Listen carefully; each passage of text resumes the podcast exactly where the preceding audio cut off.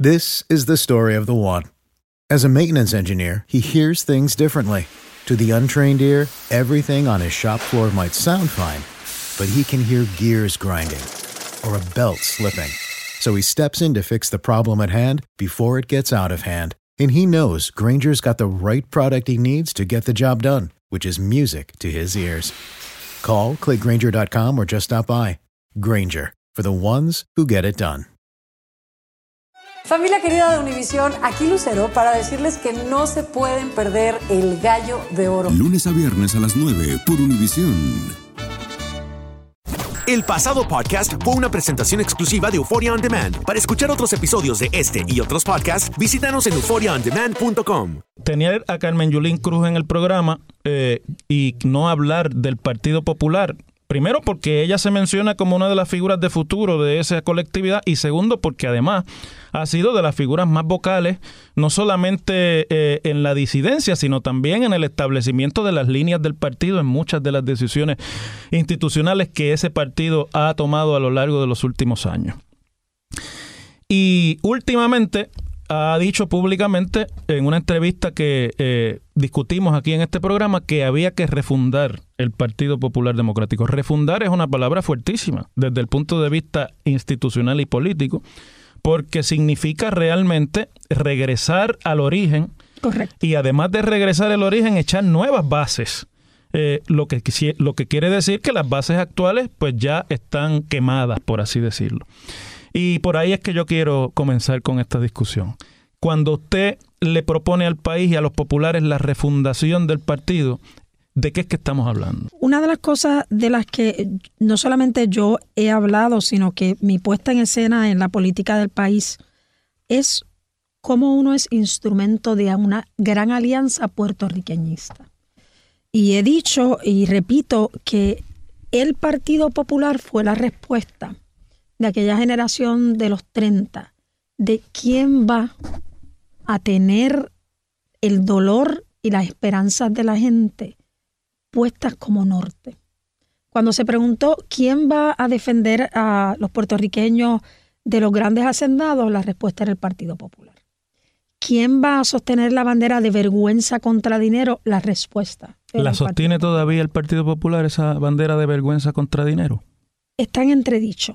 Y el problema es que en política, cuando las cosas no están claras, la gente se confunde. ¿Cuál es el elemento diferenciador del Partido Popular moviéndose de aquí en adelante? Y te doy varios ejemplos de los que hablé. Número uno, la educación. Eh, nosotros celebramos como municipio una actividad, pasaporte escolar, que llevamos cuatro años haciéndola ayudando a los padres y las madres de menos recursos a tener los recursos necesarios para llevar a sus hijos a la escuela. Entonces, en los primeros 30 a 40 minutos, la Junta de Control Fiscal, y, y, es que hay que, cuando uno habla de refundar, tiene que entender de dónde vino, pero no puede hacerlo de una manera romántica. Yo soy producto de lo que hizo la generación de don Luis Muñoz Marín. Yo creo que todos lo somos, que en no gran lo, medida. Que no lo hizo solo lo hizo con hombres del calibre de Luis Ferré que se sentaron y firmaron esa constitución. Pero también tenemos que aceptar que esa constitución de inmediato fue una constitución dentro de los parámetros que Estados Unidos nos permitió.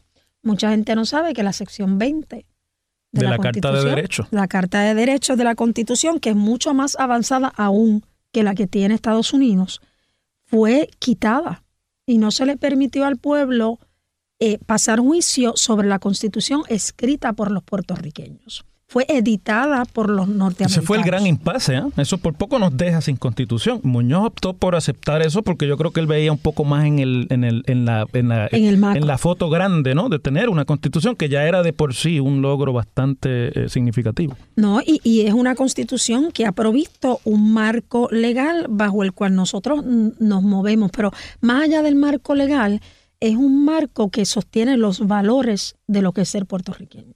Así que cuando la constitución fue ultrajada por la Junta, y, y, uso la palabra sabiendo la imagen visual que produce, por la Junta de Control Fiscal en sus primeros 30 minutos al saquear a la Universidad de Puerto Rico, porque eso fue lo que el gobernador le puso en su plan fiscal. ¿Qué es lo que estaba apostando? Estaba apostando a que un pueblo no educado es un pueblo que se puede someter. Nosotros en el Partido Popular debemos con todas nuestras ansias seguir apostando a que un pueblo educado es un pueblo que puede salir de la dependencia. ¿Cuál es el problema de la dependencia? Ese problema es que yo estoy bien mientras tú me das. Cuando tú no me das, entonces yo me quedo sin aire. Ejemplo, 936. Nos las dieron porque podían. Nos las quitaron porque podían también. Junta de Control Fiscal está impuesta porque pueden. Así es que nosotros tenemos que mirar la educación de una manera diferenciadora. No es cerrar escuelas. Es a lo mejor qué hacemos con las escuelas. ¿Cómo hacemos un programa donde los niños vayan más días a tomar clases, más horas de tomar clases? ¿Cómo producimos un ciudadano integral que tenga conocimiento de sus derechos y de sus deberes como ciudadano? ¿verdad? Eso número uno. Número dos, la salud. En Puerto Rico, una de las primeras cosas, me contaba mi abuelo Salvador Soto de Lares, que se hacía cuando llegaron los populares, como decía él, a Lares, fue que se hizo el comedor escolar. El comedor escolar se hacía antes de la escuela para que los trabajadores y la gente tuvieran que comer, ¿verdad? Porque la gente literalmente no tenía. Era la única comida para mucha gente. Para mucha gente. La salud ahora tiene otra forma. En aquel momento Muñoz decía justicia obliga.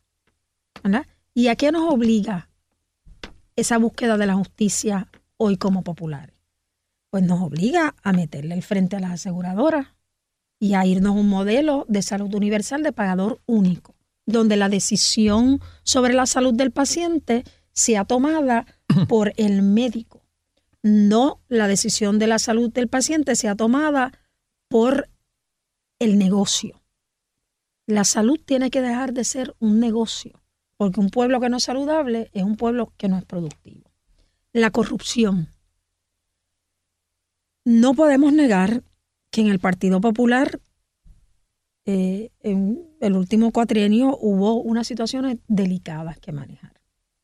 Y yo, fíjate, con todas mis diferencias con el exgobernador Alejandro García Padilla, afirmo donde quiera que voy que todo lo que yo conozco de él es que es un hombre honesto.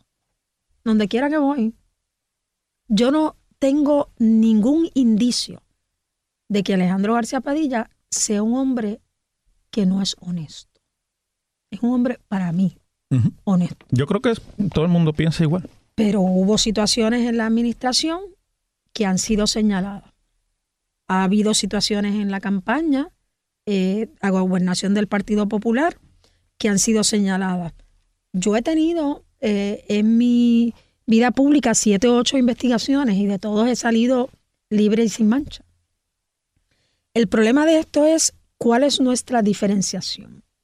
Un ejemplo de cómo nos podemos diferenciar es que en la Junta del Gobierno del Partido Popular, los que somos funcionarios electos, rendimos informes de ética. Pero hay personas que no son funcionarios electos, que no rinden informes de ética. Entonces tienes un grupo de personas que en su mayoría no son funcionarios eh, electos. Y, y con esto no quiero de ninguna manera sembrar ninguna duda sobre su integridad. Por eso estoy segura que no tendrán ningún problema con lo que voy a decir. Rindan sus informes de ética. ¿Para qué? Para que sepamos de dónde vienen. Transparencia. Para que sepamos de dónde vienen sus ingresos, cuáles son sus conexiones. ¿Qué los acerca a la Junta? Porque siempre esas últimas y ulteriores razones hay que preguntarlas ahora. No se pueden ya asumir, desgraciadamente, por la experiencia. Entonces, fíjate lo que sucede. Un cuerpo rector le dice a funcionarios electos, en algunas ocasiones cómo tiene que votar sobre algunos asuntos, pero no todos en ese cuerpo rector tienen el mismo nivel de transparencia y el mismo nivel de responsabilidad de decirle a la colectividad dónde están parados. Así que eh, eso nos diferenciaría rápido, de golpe y porrazo, Pero- de la situación que vimos la semana pasada con Elías Sánchez. Pero fíjese, yo creo que, bueno, yo, yo entiendo desde mi punto de vista lo que usted está planteando es los partidos políticos son instrumentos para darle buen gobierno a los pueblos. A la gente. Que, porque al fin y al cabo para lo que sirve el partido político, después de que estamos de acuerdo con los principios y demás, es para facilitar postulaciones Correcto. y llenar los puestos de las candidaturas para que esos ocupen Y los para puestos de ganar, gobierno. y ¿no? sí, hay que atreverse a decirlo, tiene- para ganar, Ganar elecciones, elecciones, eso tiene que para tener poder una poner en de movimiento un, un programa. Es decir, eh, la razón de ser, yo le digo a mis estudiantes y se quedan el primer día de clase medio eh, atónitos, ¿verdad? Medio, medio egulembos. Es que la razón de ser de los partidos políticos no es eh, única y exclusivamente hablar sobre los principios, sino es postular gente, Correcto. ganar el poder. Y ganar el poder, pues, pues entonces para hacer de Para lo que se habla, ¿no? Aunque eso parece muy romántico, No, pero, pero es la verdad. Es la verdad porque si tú no tienes el poder, la pregunta no es tener el poder, es para qué tú tienes el poder y con quién quieres compartir ese poder. ¿Verdad? Por eso es que yo hablo de una gran alianza puertorriqueñista. Nosotros tenemos que reconocer que estas últimas elecciones le dieron una lección totalmente diferente al país. Tienes a Vargas Vidot, que no pertenece a ningún partido, como el número uno en el Senado, y tienes a María Milagro Charbonnier como el número uno en la Cámara, y tienes a Manuel Natal Pero el como el planteamiento- que más votos sacó del Partido Pero el Popular. planteamiento que quiero hacer, quizás para ir cerrando ya esta última parte del programa, porque es donde creo que de verdad el país quiere conocer cómo piensa Carmen Yulín Cruz. Mire, hay mucha gente que está convencida de que el Partido Popular es irreformable. Es decir, que, sea, que se lleva tanto tiempo eh, operando sobre las bases de lo que no fue originalmente la razón de organizar ese partido y que eso se ha eh, incrustado un poco en la personalidad del Partido Popular. Que, que hablar de reforma de ese movimiento ya es básicamente algo que no tiene mucha posibilidad. Y yo le voy a decir una cosa, no es que yo piense así, pero cuando escucho algunos de los discursos que vienen ya del partido al que yo pertenezco y por el cual fui senador, y, y no me canso de agradecer la oportunidad que me dieron los populares sobre eso, pero bueno, ahora estoy fuera y veo las cosas desde un prisma un poco menos eh, acrisolado, ¿verdad? Un poco más eh, eh, libre en ese sentido. La pregunta que viene es, ¿no será quizás eh, el momento de organizar un nuevo partido y no continuar en, la, en, la, en el esfuerzo de reformar el que ya existe? Por eso es que yo hablo de refundar el Partido Popular, eh, no de reformar el Partido Popular. De lo que es- estoy hablando yo y un grupo de personas, eh, no soy yo la única voz que lo está diciendo y llevamos un tiempo diciéndolo, es que ese partido tiene que regresar a sus raíces, tiene que regresar a su vinculación con el movimiento obrero, tiene que ser claro en su diferenciación y sí, entre todo el menú de cosas que hay que tocar, hay que tocar el estatus político. ¿Por qué? que es en mi. Usted lo sabe, hemos peleado usted Water- y yo sobre eso siempre. claro. Para mí es irreconciliable una cosa con la otra. Es decir, eso del estatus dentro del Partido Popular es mi opinión humilde. No se va a resolver hasta que uno de los dos bandos adopte la postura del otro, porque es que no hay reconciliación. Pero fíjate, yo estoy de acuerdo contigo que no hay reconciliación. Pero uno a veces acepta, como- ¿cómo es que dice el americano? Este, let's agree to disagree. Sí, no, no, claro, no. Y uno dice, ven acá, en lo que resolvemos esta situación del del estatus, que todo el mundo sabe que yo creo en una relación digna, no territorial, no colonial, donde Puerto Rico decida y Estados Unidos en una mesa cuál es esa negociación de las leyes que van a aplicar y que no van a aplicar, que tenga el vínculo de la ciudadanía americana con una ciudadanía puertorriqueña en un doble pasaporte, solo acepta Estados Unidos. Eh, Estados Unidos tiene que estar dispuesto a sentarse y tiene que decirnos eso sí o eso no, ¿verdad? Y Estados Unidos también ha sido cobarde en ese sentido. Y a- ahora, bendito, no, no, no quieren ni recibir los papelitos de, de la estadidad esta mañana donde un veintipico de por Bueno, ciento vota Pero a lo que pasa es que es diferente usted ir a plantearle una mentira al gobierno de los Estados Unidos sobre las bases de algo que evidentemente no es lo que ocurrió. Y otra cosa es usted decir, mira, lo que yo pienso y lo que yo creo es esto. Y esto es lo que yo quiero dialogar contigo. Yo, yo con todo eso creo que no hay y, y sé que, usted y yo no estamos de acuerdo en eso, pero eso es lo bueno de la discusión. Yo creo que no hay en este momento el ambiente para que Estados Unidos se siente sobre nada y lo han dicho claramente sobre Puerto Rico y nosotros no nos interesa sentarnos a hablar nada eh, sobre yo- Puerto yo Rico. estoy, estoy totalmente de acuerdo.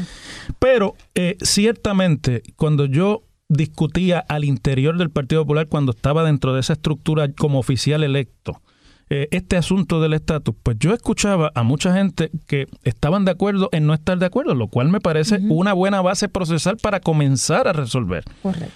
Pero al, al- andando el tiempo, se ha- en mi opinión, ambos bandos lo han convertido en un asunto de no toquemos eso, no estamos de acuerdo, no toquemos eso, ganemos elecciones, hablemos mal del que está Y gobernando. yo no estoy de acuerdo con Y eso. yo creo que eso es lo que tiene el partido, francamente, tres- en tres este veces- proceso. tres veces Sí, no, estado de está- acuerdo en Yo estoy sorprendido, minutos. amigo. Yo creo Eh, que le- vamos a invitar más a la alcaldesa. Yo, yo estoy de acuerdo con eso. Yo creo que las cosas se tienen que manejar de frente y nosotros tenemos que decir como partido, sí, el Partido Popular y su constitu la constitución que creó, no el Partido Popular. Esto fue una constitución creada, pues, digo, Luisa Ferrer tiene su firma Claro, ahí. no, y García Méndez Así y que no, no podemos hablar de la constitución y vincularla únicamente con el Partido Es- es Popular. que eso fue un momento de unidad en el pueblo de Puerto Rico, por eso es que se logró. Y por eso es que yo hablo de el Partido Popular como herramienta e instrumento de una nueva alianza puertorriqueñista. Una alianza que sí, que reconozca que el estatus es un problema. Todo el mundo sabe cómo yo pienso. No he cambiado en 12 años y yo creo que una de las de las eh, características que me adscriben es la testarudez. Y no es la testarudez, mira, el otro día yo decía, alguien decía, los desobedientes civiles de Peñuela. No hay desobedientes civiles en Peñuela hay obedientes de conciencia en Peñuela. Así es que tenemos que mirar ese instrumento y tener una conversación sobre cuáles son aquellos cinco o siete puntos en salud, en educación, en el manejo de la dignidad del ser humano, en cómo atajamos la corrupción, en envolver a ese vergüenza contra dinero y, y sí, en el estatus político. Pero, Esos Carmen cinco o siete puntos que podamos manejarlos al interior del partido como instrumento porque el partido tiene que dejar de ser tanta estructura y volver a ser movimiento. Muy bien, pero esa diría un amigo que está en otra emisora a quien yo quiero mucho, amigo suyo mucho también, en un buen programa de análisis que yo no dejo de escuchar, que esa es la poesía. Pero ahora tenemos también que hablar de la prosa, ¿no? Y entonces, esta pregunta es hipotética. Yo estoy seguro que Carmen Yulín Cruz tiene 100% de seguridad en su capacidad de convencimiento y de, y de eh, liderato ante el pueblo popular. Porque si no, no estaría en la política. Todo, todo el que está ahí tiene que tener confianza en esa capacidad. Supongamos por el momento, for the sake of argument, que se llega a esa conversación y, y ese sector que representa a Carmen Yulín dentro del Partido Popular, pues no puede convencer al- a la inmensa mayoría de los que componen el partido y por lo tanto no es la visión de la soberanía la que triunfe. Y estoy poniendo una visión hipotética, yo no lo veo como una cuestión quizás de un momento de triunfo o de derrota. ¿Qué hace Sí, pero entonces? entiendo lo que quieres plantear. ¿Qué hace Carmen Yulín Cruz como líder popular? Pues hay dos, hay dos cosas. Número uno, mover la discusión de inmediato, antes de llegar a eso, a una discusión que tiene que ver con el estatus, pero que tiene que ver con otras cosas también. O sea, ¿dónde está el Partido Popular parado como institución con relación a el cannabis? ¿Dónde está el Partido Popular parado como institución con relación a aumentar el número de horas que los niños y las niñas van a la escuela y, a defender, promulgar y no solamente poner en una carta, sino estudiar bajo la, el respeto a la perspectiva de género? ¿Dónde está el Partido Popular parado en términos de las relaciones obrero-patronales y del cumplimiento, no del convenio colectivo nada más que para aumentar los salarios, sino para mejorar la vida de la gente? ¿Cómo vinculamos las soluciones de los problemas de la gente, de carne y hueso, de la señora que se tiene que parar dos horas a esperar una guagua de la ama, después que trabajó, o que tiene que coger el hombre dos o tres guaguas, más una piscicorre para llegar a su trabajo? ¿Cómo, cómo Sí, ¿cómo logramos se hace pertinente. que se haga pertinente en la vida de la gente. Le planteé ese, esa premisa y, y, pues esperaba la respuesta. pero- no, pero- no sabía cuál era, pero no, la esperaba. pe- pero, Por- perdóname Sí. y permíteme Sí, terminar. claro, claro. Ahora, si yo creo firmemente en que hay que hacerle frente a las aseguradoras y que hay otro grupo que cree que no, pues entonces uno tiene decisiones que tomar. Sí, pero esas no son decisiones sobre estatus político necesariamente, ¿verdad? No, pero son es que sobre el estatus es importante, Claro. pero el estatus de la vida de la gente. Y yo creo que aquí es donde nos confundimos. Los partidos y el estatus están ahí para servirle a la gente, no al revés. Eso decía Muñoz, por eso se lo planteaba y en realidad creo que estamos más de acuerdo de lo que yo mismo hubiese pensado. Muñoz Este- cuando... Este, este va a ser el Bueno, momento yo creo que eso va a ser como muchacho. que sí, sí, sí, pero qué bueno que vino. Y oigan, les voy a decir una cosa antes de que nos vayamos. Con Carmen Yulín Cruz yo he tenido diferencias que expreso en el micrófono constantemente y ella de vez en cuando me oye por radio, aunque tenga un ratito para escucharlo a las 2 de la tarde o si no, la repetición grabo. que es a las 5. Y yo no me escondo para expresarle públicamente desde este micrófono cuando no estoy de acuerdo con ella. Como debe ser. Y ella tampoco se esconde, no lo hace desde el micrófono, pero a veces me llama o a veces me escribe y, y estamos en desacuerdo. La única cosa que tengo que reconocer en el sentido de por qué estamos aquí sentados esta, esta tarde es que el vínculo de la comunicación y del respeto mutuo a las ideas que ambos tenemos y que no son parecidas ha permanecido ahí y yo es. y yo no he sentido nunca que haya un vejamen a mi dignidad como hombre público eh, de parte de ella y yo espero que ella tampoco lo haya sentido de mi nunca parte. tampoco. Fíjate que tú nunca, yo nunca te he escuchado a ti y tú nunca me has escuchado a mí decir fulano o fulana no deben estar dentro No, del porque partido usted sabe lo que pasa. No, y eso es peligrosísimo. Porque ahora voy a lo que quería plantear como, como ejemplo.